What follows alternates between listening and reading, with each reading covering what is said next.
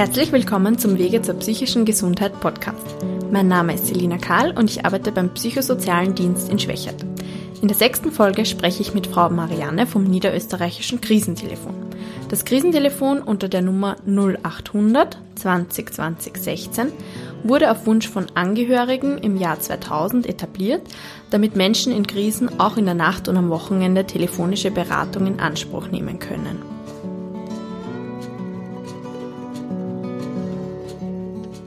Danke für die Einladung. Ich bin heute beim Krisentelefon und darf mit der Frau Marianne sprechen darüber, was das Krisentelefon ist, wie man, unter welcher Nummer man das erreichen kann und was da eigentlich genau angeboten wird. Könnten Sie uns mal ein bisschen was erzählen über die Eckdaten vom Krisentelefon? Mhm, sehr gerne. Auch herzliches Willkommen an die Zuhörer. Vielen Dank für die Einladung. Ähm, wir sind äh, unter 0800 20 20 16 rund um die Uhr erreichbar. Mhm. Grundsätzlich äh, bietet das Krisentelefon Hilfe und Unterstützung für Menschen in psychischen Notsituationen und Krisen und ist kostenlos, anonym und vertraulich. Mhm. Okay, danke. Ich habe gestern mit unserem Genesungsbegleiter gesprochen und ihn gefragt, ähm, ob er das Krisentelefon kennt und ob er das schon mal genützt hat. Und er hat gemeint, ja, er kennt die Nummer, er hatte die auch immer bei sich, wurde ihm von, von irgendwem gesagt. Aber er hat sich nie anrufen getraut, weil er nicht genau gewusst hat, was da dann gefragt wird, was da dann passiert, sozusagen. Deswegen hätte ich da gerne ein paar Infos für die Podcast-Hörerinnen. Mhm. Die erste Frage wäre gleich, wie läuft eine telefonische Beratung eigentlich ab? Oder ist es eine Beratung? Ist es eine Therapie? Was ist das eigentlich? Also Therapie ist es nicht, auch kein Therapieersatz kann es nicht sein. Einfach aufgrund der ständig wechselnden äh, Personen, die auch am Telefon sind, weil ja 24 Stunden abgedeckt werden müssen, mhm. äh, ist das schon aus dem einfachen Grund gar nicht möglich. Äh, es ist als Beratung zu sehen und wirklich als ganz niederschwellige, einfach erreichbare erste Anlaufstelle, wenn ich gerade in einer Situation überhaupt nicht weiter weiß. Ja. Mhm. Dafür gibt es vielerlei unterschiedliche Gründe. Äh, das äh, kann von Arbeitsthemen über plötzlicher Erkrankung oder Diagnose oder Beziehungsprobleme oder massive Einsamkeit oder einfach selbst zu spüren, psychisch, da passt jetzt irgendwas nicht, ähm, sind wirklich sehr, sehr, also es gibt unendlich viele Themen, mit denen Menschen bei uns anrufen. Mhm. Okay, also es sind jetzt nicht nur Menschen mit psychischer Erkrankung, sondern einfach, wenn man irgendwas als Krise definiert, darf man da anrufen. Genau, und das ist vielleicht auch oft so ein bisschen der limitierende Faktor, weil es doch auch immer wieder vorkommt, dass Menschen anrufen und sagen, ich habe jetzt nicht so die Krise, aber ich weiß trotzdem nicht weiter. Mhm. Äh, darf ich mit Ihnen reden? Und selbstverständlich ja. Also das Ausmaß äh, lieber eher anrufen, sage ich mal, oder grundsätzlich eher Hilfe suchen, mhm. als zu lang mit irgendwelchen Themen allein zu bleiben. Weil mhm. je eher ich mir Unterstützung suche, umso besser ist es natürlich für den weiteren Verlauf. Und oft sind ganz äh, groß, übermächtig wirkende Probleme dann wirklich äh, in einem Gespräch dann schon mal ganz gut zu sortieren und man findet wieder in die eigene Handlungsfähigkeit zurück. Mhm. Also es sind jetzt schon wirkliche Gespräche, nicht nur Weitervermittlung an die richtige Stelle oder also Information, Auskunft, sondern sie hören sich da auch wirklich länger das Problem an, oder? Länger ja, es gibt einfach ähm, schon den limitierenden Faktor, dass halt äh, wir dann auch versuchen, für viele erreichbar zu sein. Das mhm. heißt, äh, grundsätzlich müssen wir dann schon noch ein bisschen schauen auf die Dauer des Gespräches, aber das ist äh, von Fall zu Fall auch unterschiedlich. Mhm. Und es gibt sehr wohl Themenkreise, die wir jetzt grundsätzlich dann auch eher weiterverweisen, einfach weil es viel äh, fachspezifische äh, Sachkundigkeit verlangt, wie zum Beispiel mhm. es gibt ähm, die Frauenhelpline gegen Gewalt, mhm. die wirklich spezialisiert sind auf, da gibt es einfach viele rechtliche Aspekte auch zu beachten. Mhm. Und da sind die Kollegen und Kolleginnen von der Gewaltinfo sicher besser versiert. oder auch Kinder und Jugendliche, die dann Berat auf Draht besser aufgehoben sind, Ah, etc. okay. Also Kinder können theoretisch auch anrufen, werden aber dann halt an die passendere Stelle weitergeschickt, oder? Unterschiedlich. Ich hatte jetzt vor relativ kurzer Zeit auch eine Jugendliche, die eben schon stundenlang äh, meinte, dass sie immer wieder bei Rat auf Draht versucht hätte durchzukommen. Da war eben gerade äh, sehr viel los oder sie hatte einfach Pech, dass sie eben gerade immer zu schlechten Zeiten dann versucht hat anzurufen. Äh, in so Ausnahmefällen ja, aber grundsätzlich sind sie besser aufgehoben eben bei wirklich spezialisierten Diensten. Okay. Gut. Und welche Profession haben die Beraterinnen? Gibt es da bestimmte Berufsgruppen, die da arbeiten? Oder eben sind das Therapeutinnen oder? Also grundsätzlich sind die meisten Psychologen oder Psychotherapeuten, ähm, allerdings auch Sozialarbeiter oder Menschen, die in Krankenhäusern dann schon tätig sind, auf psychiatrischen Einrichtungen etc. Also ein, ein buntes Potpourri an Mitarbeitern zum Glück. Mhm. Okay. Das ist sicher auch interessant zu wissen für die, die anrufen. Okay, jetzt haben Sie uns gerade schon erzählt, wer die Berater und Beraterinnen sind. Gibt es so einen typischen Anrufer oder eine Anruferin oder kann man das nicht? Gibt es da keinen typischen? Gibt es eigentlich nicht. also Altersklasse ist wirklich von jungen Erwachsenen bis ins sehr, sehr hohe Alter. Mhm. Ähm, es gibt also so den klassischen Anruf eigentlich nicht, nein. Mhm. Und eben die Probleme, haben Sie vorher auch schon gesagt, sind sehr durchgemischt oder die Krisen, mit was die Leute da anrufen. Äh, ja, eine Sache, die man vielleicht noch ergänzen kann, äh, es sind immer wieder auch tagesaktuelle Themen, die sehr viel Unruhe stiften. Äh, unsere reißerische Medienberichterstattung im Allgemeinen äh, trägt da sicher sehr viel zu Verunsicherung und, und teilweise von großen Ängsten auch bei.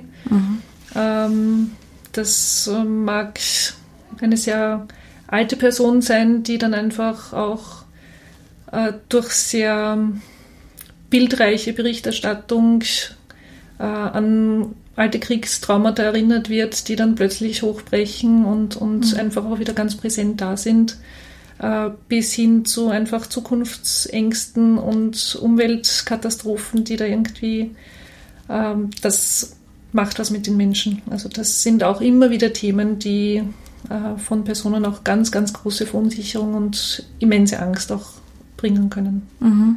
Also mit solchen Themen darf man auch anrufen. Okay. Und wie ist das mit Angehörigen? Dürfen Angehörige auch anrufen und sich Informationen holen oder eben Anlaufstellen oder so, wenn sie einen Menschen kennen, der gerade eine Krise hat oder eine schwierige Phase? Selbstverständlich ist auch sehr häufig der Fall, ähm, weil es oft schwierig ist für Angehörige, wo ist der Zeitpunkt, wo ich die Rettung verständige und als nahe Angehörige ist man einfach auch ganz anders involviert und braucht dann einfach auch so den fachlichen Blick äh, ein bisschen drauf, äh, um dann wirklich auch so eine Abgrenzung machen zu können, Rettung ja, nein, äh, oder was tue ich jetzt oder wie, wie kann ich unterstützen, wie kann ich helfen. Es sind umgekehrt aber auch sehr häufig Betroffene, die viel Unmut über Unverständnis der Angehörigen auch zum Ausdruck bringen, äh, weil dann zum Beispiel einer Person mit äh, schweren Depressionen gesagt wird, reiß dich zusammen und so die klassischen äh, Dinge, die man nicht hören will und nicht hören kann in so einer Situation. Und da verweisen wir auch immer wieder auf, auf wirklich gute Internetquellen. Äh, zum Beispiel Bündnis gegen Depressionen hat äh, sehr gutes Material, auch für Angehörige einfach, was für den Umgang mit Menschen, um jetzt zum Beispiel bei der Depression zu bleiben, wichtig ist. Und auch was so diese Warnhinweise ein bisschen sind, wo es wirklich wichtig ist, dann einfach nicht drüber zu hören und nicht zu sagen, jetzt reiß dich zusammen, sondern die einfach Handlungsbedarf initiieren und auch für Angehörige, wie sie dann formulieren können, wertschätzend und dass sie einfach auch selbst mit der Situation sehr überfordert sind und äh, da auch ihre Gefühle zum Ausdruck bringen dürfen, um da wieder gut in Kontakt zu kommen mit den Betroffenen. Mhm. Sie haben jetzt schon über Depressionen gesprochen. Rufen oft Leute an, die sagen, ich bin kurz davor, mir das Leben zu nehmen, ich weiß nicht mehr weiter.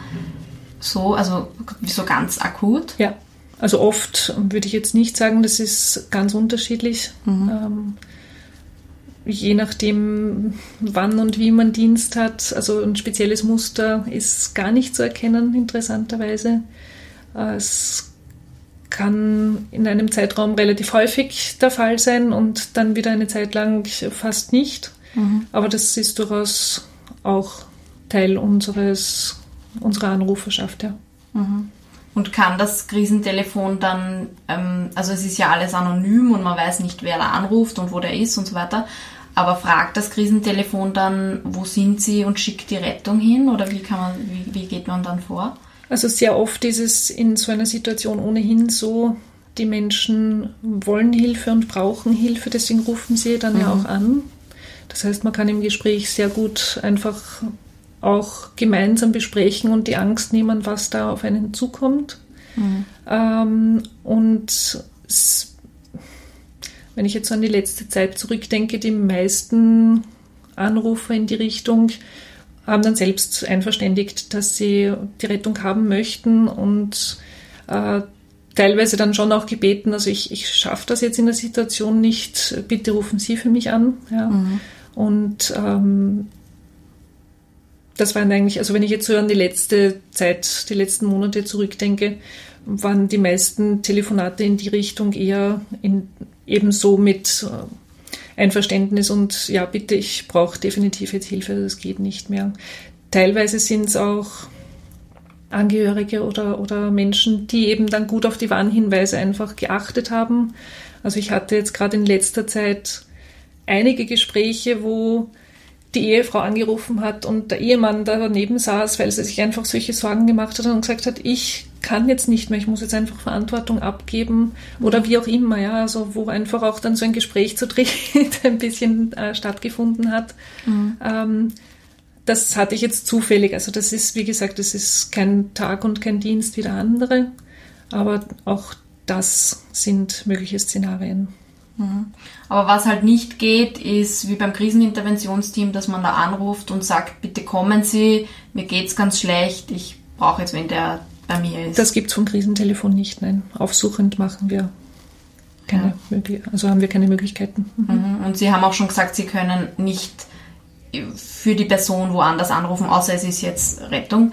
Aber Sie haben gesagt, Sie können nicht irgendwelche Arzttermine oder so irgendwas vereinbaren dann Nein, oder für die das, Leute ja. dann weiter telefonieren. Ausgehend anrufen können wir auch nicht, genau, ja. Mhm. Okay. Mhm. Was empfehlen Sie den Leuten oder ab wann würden Sie sagen, soll man sich professionelle Hilfe holen in einer Krise? Grundsätzlich wäre meine Empfehlung, je eher, desto besser. Das heißt, ähm, sobald als möglich einfach auch Hilfe in Anspruch zu nehmen, in welcher Form auch immer. Krisentelefon hat die sehr niederschwellige Möglichkeit, einfach mal anonym auch anzusprechen und vielleicht auch selbst mal sich darüber klar zu werden, was denn eigentlich vielleicht die Ursache ist, warum ich mich nicht ganz wohl fühle in meiner Haut und, und warum es mir gerade komisch geht oder ich vielleicht Schlafstörungen habe oder äh, mich ängstlich fühle oder auch verschiedene Zustände dann einordnen kann, wenn plötzlich das Herz rast und ich äh, so in Richtung Panikattacke vielleicht äh, gehe, da einfach auch mal grundsätzlich zu sehen, was was Sache ist. Mhm. Und da einfach mal einen ersten Schritt in Richtung professioneller Hilfe zu tun. Und dann kann man immer auch noch schauen, welche Berufsgruppen in Frage kämen für die spezielle Problemlage, äh, wo die regional gut erreichbar werden. Äh, nachdem wir grundsätzlich äh, anonym sind, gibt es immer auch äh, Personen, die dann eben nicht sagen möchten, wo in der Nähe sie jetzt äh, gut hinkämen, also jetzt rein von der Regionalität. Mhm. Äh, dann verweisen wir gerne an die Sozialinfo-Seite, äh, die unter sozialinfo.noe.gv.at äh, eine sehr gute, immer aktualisierte Übersicht äh, zu diversen Angeboten in Niederösterreich hat, wo Betroffene oder Angehörige sich dann einfach auch selbst ein Bild machen können und dann genauer schauen können, wo in meiner Wohnortnähe gibt es jetzt Möglichkeiten, um mir passgenaue Hilfe zu suchen. Wobei da auch immer das Angebot von unserer Seite besteht, wenn da das entsprechende Angebot nicht gefunden werden sollte, dass man einfach trotzdem immer auch äh, noch die Unterstützung anbietet, dann, dann weiter zu suchen und auch nochmal durchzusprechen. Mhm. Äh, weiß ich nicht, erste Erfahrung beim Psychotherapeuten oder beim Psychologen oder beim Psychiater und passt das jetzt so und wie geht's mir damit? Also das Angebot gibt's grundsätzlich von unserer Seite dann auch, da diesen Prozess, solange noch sehr auf wackeligen Beinen steht, wenn man eben mit äh, diesen Berufsgruppen vielleicht gar keine Erfahrung hat, da einfach auch nochmal so das Gespräch zu suchen und, und das ein bisschen auch äh, zu sondieren, wie, wie geht's mir damit und passt das jetzt auch für mich und ja. Mhm. Also ist es grundsätzlich möglich, dass man dann sagt, also wenn man anruft, darf ich mit der Frau Marianne sprechen oder ist das, oder weil man die halt jetzt schon seit dem einen Gespräch kennt oder ja. ist das eher nicht vorgesehen? Eher nicht vorgesehen. Okay. Also in äh, Ausnahmefällen äh, kann man es vielleicht selbst als, als Berater dann auch äh, sagen.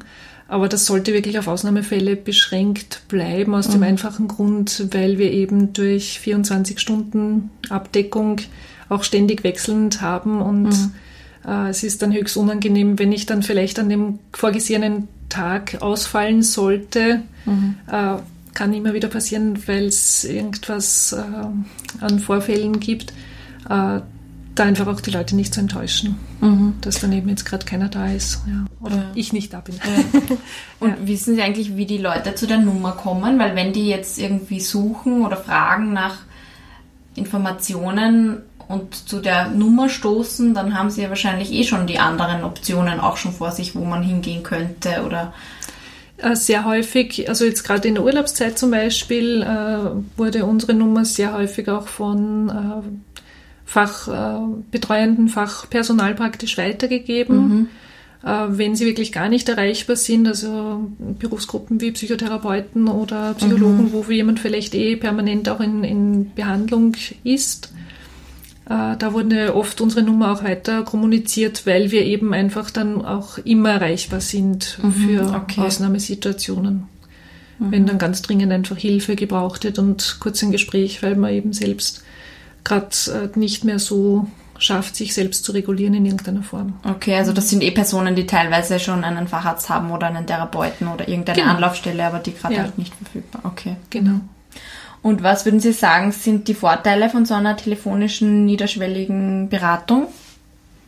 Ich denke, der große Vorteil äh, dieser sehr niederschwelligen Möglichkeit, wirklich gut professionelle Hilfe in Anspruch zu nehmen, ist, dass der Anrufer oder die Anruferin sich sehr gut auf ihr Innenleben konzentrieren kann, weil einfach alle äußeren, sonst so üblichen äh, Gegebenheiten einfach wegfallen und man wirklich rein auf sich und sein Befinden sich konzentrieren kann. Mhm. Sie haben vorher schon gesagt, man muss eben nirgendwo hingehen, man muss sich nicht extra einen Termin ausmachen, schön anziehen oder so und man muss niemanden die ganze Zeit in die Augen schauen, wenn man da vielleicht ein peinliches Thema anspricht oder mhm. etwas Schambesetztes. Mhm. Also das könnte ein Vorteil sein. Mhm. Ja, gut. Ich finde, das ist ein super Angebot, das Krisentelefon. Ich bin auch sehr froh, dass ich da jetzt selber mehr drüber weiß. Vielen Dank, dass Sie sich da Zeit genommen haben und mir da meine Fragen beantwortet haben. Wir bedanken uns recht herzlich für die Präsentation des Krisentelefons bei Ihrem tollen Podcast. Herzlichen Dank. Vielen Dank fürs Zuhören. Wenn die Folge Ihnen gefallen hat, abonnieren Sie doch den Podcast, um sofort die neue Folge zu erhalten, sobald sie da ist. Gerne können Sie den Podcast auch auf Ihrer Podcast-App bewerten, damit auch andere Personen den Podcast finden können. Natürlich können Sie den Podcast interessierten Leuten auch direkt empfehlen. Wenn Sie persönlich Anregungen, Kritik oder Nachfragen an uns richten wollen, schreiben Sie bitte eine E-Mail an s.karl.psz.co.at. Die finden Sie auch in den Shownotes. Genauere Informationen finden Sie auch auf unserer Webseite psz.co.at und in der Podcast-Beschreibung.